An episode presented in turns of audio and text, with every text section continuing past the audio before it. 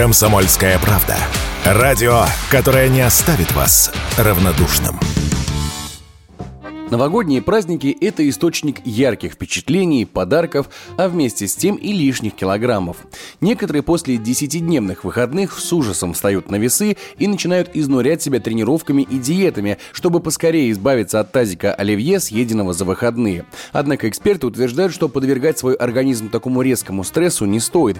Достаточно начать с разумного ограничения в еде, ведь за время праздников мы привыкаем есть по многу. При этом такие разгрузочные дни дают результат только при сбалансированном сбалансированном и регулярном питании.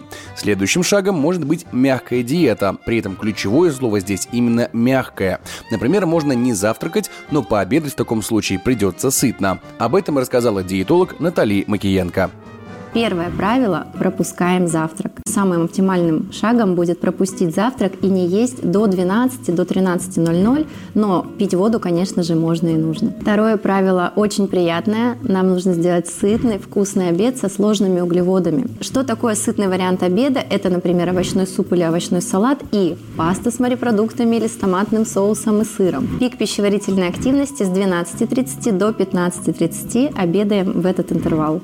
Следующее правило это, в принципе, такой лайфхак, когда нам нужно снизить вес, убрать лишнюю воду, быстро восстановиться. Это легкий овощной ужин. И мы едим не просто овощи, а теплые овощи. Второй важный шаг на пути к восстановлению – это сменить многочасовые лежания перед телевизором допоздна на прогулки и режим дня, близкий к вашему обычному распорядку во время работы. Такими советами со слушателями радио «Комсомольская правда» поделилась врач-эндокринолог-диетолог, кандидат медицинских наук Ольга Рождественская. Необходимо, во-первых, восстановить э, циркадные ритмы. Режим сна, бодрствование – это очень-очень важно. Хороший качественный сон, он э, способствует восстановлению не только всего организма, но и даже похудению. Второй момент. Конечно, физическая активность, э, гулять. Понятно, что сейчас очень холодно, но все же можно утеплиться хотя бы на чуть-чуть, выходить на улицу, дышать свежим воздухом. Ну и, конечно, быть более активным полезными.